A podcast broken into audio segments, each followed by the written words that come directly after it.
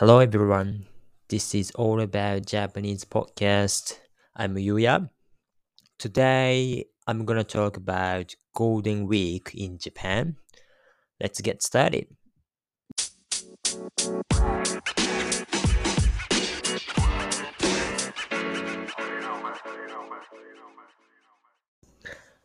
Minasan konnichiwa. This is all about Japanese podcast. No. 第3話ということで、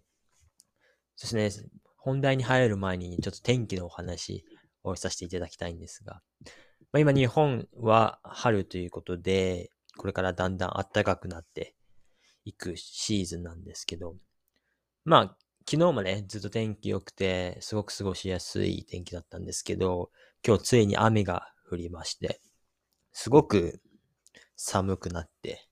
います。なので、まあ、今天気の変わりやすい時期なので、まあ皆さん、体、体調の方に、あの、十分気をつけてください。ただ、こ、あの、ここで言いたかったのは、そそう、そういうことじゃなくて、そう、あの、ちょっと前までオーストラリア住んでたので、その、オーストラリアの天気とその日本の天気の違いについてちょっとお話ししたくてですね。まあ、あの、特にオーストラリアのブリスベンに私住んでたので、そのブリスベンの天気についてちょっとシェアさせていただけたらと思うんですけど、まあ、まあ、ゴールドコーストとかブリスベンってすごく、なんていうんですかね、暖かく、一年中暖かくて、天気、ほとんど晴れの日というようなイメージがあると思うんですけど、まあ実際まさにそうだと思います。まあ、まあ雨降る時もあるんですけど、基本的にほとんど晴れてて、暖かくてっていうのは正しいと思います。ただ、その、同じ晴れでも、やっぱりオーストラリアの晴れと日本の晴れって違うなっていうのにちょっと気づいて、じゃあ具体的にどのように違うかっていうと、なんていうんですか、なかなか言葉で説明するの難しいんですけど、まあ日本の晴れもやっぱり晴れなんで、すごく、なんていうんですかね、気持ちいいというか明るいっていうのはあるんですけど、オーストラリア、特にブリスベンの晴れは、もっと明るいイメージですかね。なんて言うんでしょうね。その、なんだろうな。もっと青々しいっていうのが多分一言で言うとそんな感じなんですけど。まあこればっかりはあの実際に経験してみないとどう違うのかってよくわかんないと思うんですけど、実際日本に帰ってきた時に、まあ晴れの日があって、で、その時、なんか、なんていうんですかね、周りの人もやっぱり晴れだからすごくいい天気だねっていう風にあの、言ってるのを聞いて、で、なんか、自分からすると、晴れなのもわかるんですけど、なんか、なん、なんて言うんですかね、ちょっと、なんだろう。晴れなのに晴れらしさを感じないっていうんですかね。まあ、それがその、あの、多分その時に違いっていうものを感じて、ただその違いがどうなのかっていうのはうまく説明できないんですけど、まあ、とにかくクリアさが違うっていうことなんですけど、で、個人的になんでそのクリアさが違うかって考えたときに、やっぱりまず日差しの強さっていうんですかね。そのオーストラリアの方が日差しが何倍も強くて、ものすごくこう、なんていうんですか、光を感じるというか、あなんていうんですかね、明るいく感じるっていうのがまあ一つなのかなと。あともう一つは、まあこれは完全にもう自分の個人的な予想なのですが、まあなんかオゾン層とかって関係あるのかなと思ってて、なんかよく、なんていうの、オゾン層が、なんていうの、薄い？特にオーストラリアのあたりで薄いから、その、それこそなんていうんですか、紫外線が強いとか、まあそういうのも関係あるのかなって個人的に思ったんですけど、まあとにかく、まあその同じ晴れでもちょっと違うじゃないかなっていうふうに感じたのが、まあ率直な、あの、あの、感じたことなので、ちょっとシェアさせていただきました。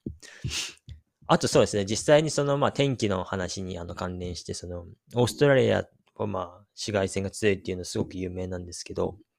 そう、なので、その、皮膚がんですかね。皮膚のがんになる人が非常に多くてですね。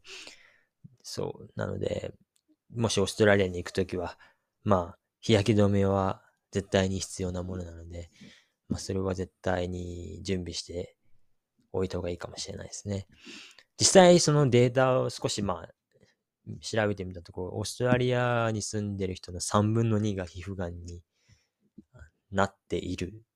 という情報がありました。実際これが正しいかどうかわかんないですけど、まあ、よく聞きますね、それぐらい。なので、ちょっと、そこは危険なところなのかなっていうふうに思います。では、本題に入るんですが、そう、ゴールデンウィークですね。今、今日何日だ？今日4月25日で、来週ですかね？からゴールデンウィーク。日本はゴールデンウィークに入りますと。で、ゴールデンウィークとは何ぞやというとですね、まあ、まあ大体4月末、4月の終わりから5月の、まあ1週目、2週目までの間の大型連休ですね。そうですね。なので、まとまった休みが取れる、多分一番、なんていうんですかね。あの、大きい休みがゴールデンウィークかなと思います。で、実際なんでゴールデンウィークというのかっていうのをちょっと気になったので調べてみたんですけど、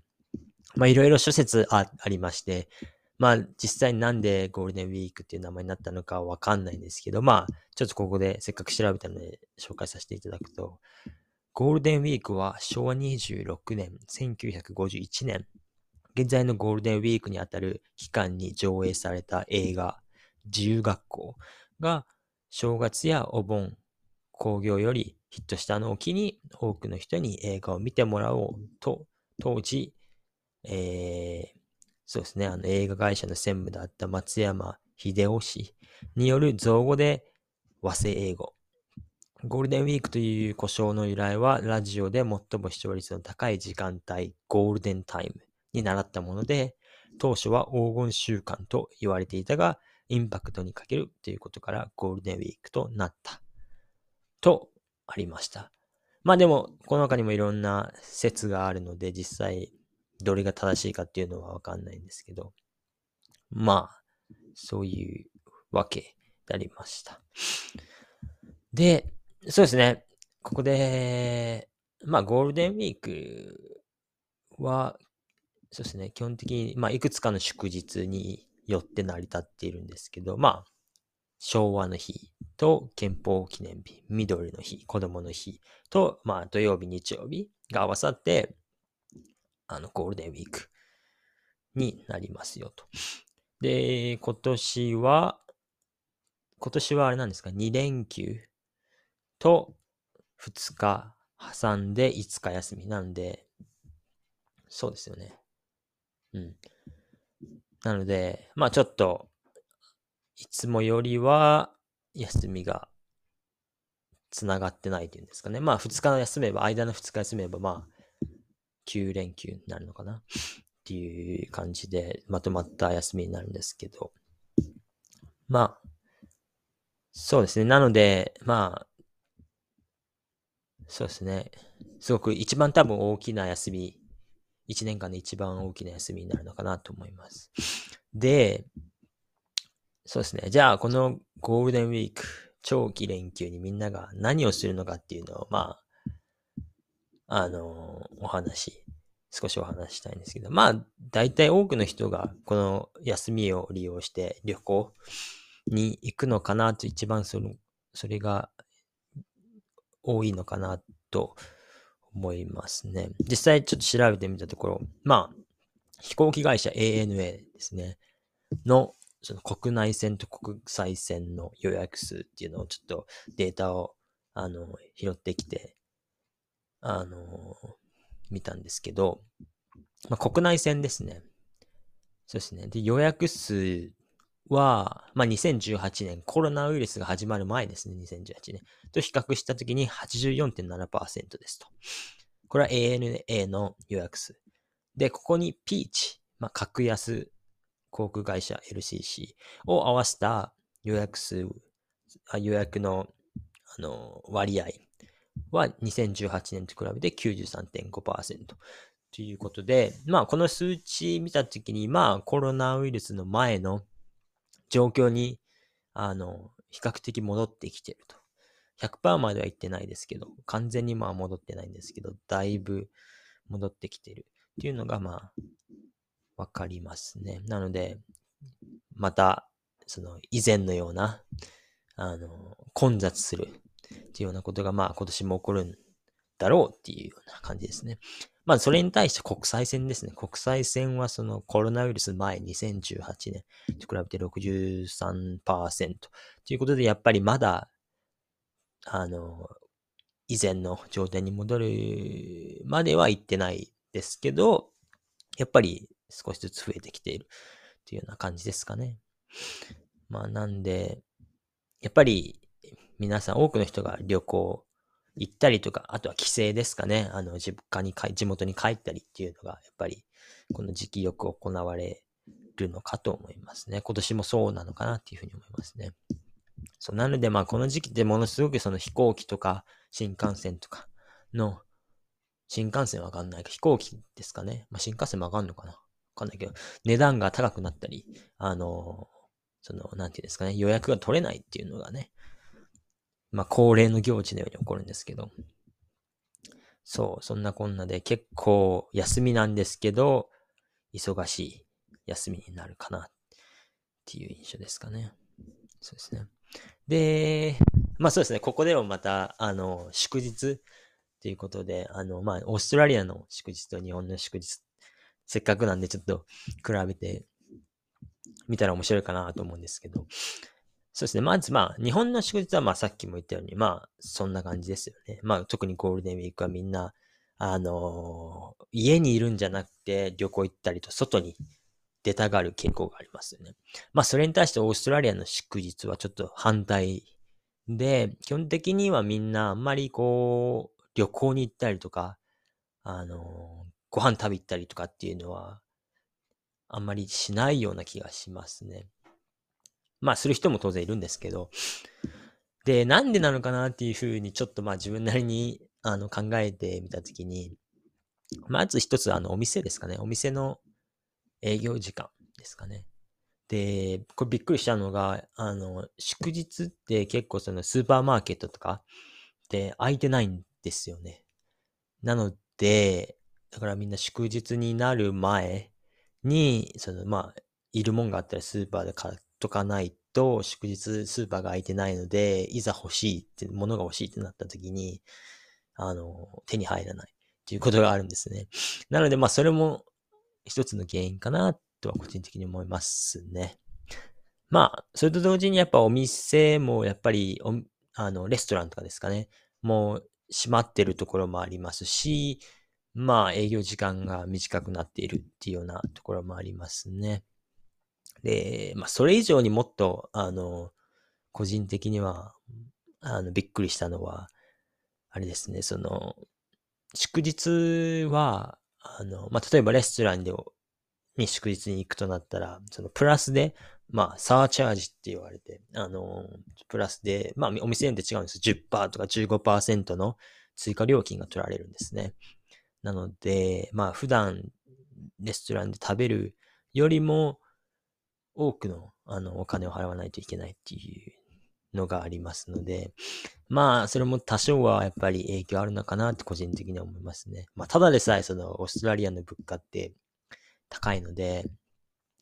そこに10%、15%の追加料理、追加料金取られるともっと高くなるので、まあ、帰って外に出ないのかなっていうふうに個人的には思いますね。まあその代わりなんて言うんですかね、結構、まあそれこそオーストラリアバーベキューとか有名ですけど、まあ家族でお家でバーベキューしたりとか、あとは、まあ、その公園とかでもイベントをやってて、あの、そういう無料の、あの、そういうイベントにさ、あの、行って、まあ、リラックスするっていうのがなんか、オーストラリアの祝日の過ごし方なのかなっていうふうに思いましたね。まあ、そういう意味でも、かなり同じ祝日でも時間の使い方が違うのかなっていうふうに思いましたね。で、そうですね。まあ、まあ、最後にまあ個人的なあのゴールデンウィークの予定について、まあ、少しお話しして終わろうかなと思うんですけど、まあ個人的には今年は別に旅行に行くとかっていう予定はないですね。なのでどちらかというとさっきも言ったオーストラリア寄りな祝日を過ごそうかなと。まあ近所の、まあまあ、それこそバーベキューとか、あの、河川敷、公園等でバーベキュー、まあ家族でしたりとか、あとはまあこの、オーストラリアに行っている間に、まあ近所に新しいレストランができたりとか、あそういう新しいものをまあチェックっていうか、まあレストランであったらレストランに行って、あの、どういうお店なのかっていうのをまあチェックしたりとかして、まあ時間、ゆっくり、まあ、時間を使っていきたいな、今年のゴールデンウィークは特に使っていきたいなっていうふうに思ってますね。あとは、あとは個人的なまあ趣味というか、最近特に読書にハマってるので、まあ今読んでる本も、あの、ゴールデンウィークに読んで、まあ、リラックスして過ごせたらいいなっていうふうに思ってますね。で、そうですね、今読んでる本2つあってて、まあせっかくなんでちょっとシェアさせていただきたいんですけど、まあ1つ目はまあ英語の本で、もう1つ目は日本語の本なんですけど、で、最初の英語の本が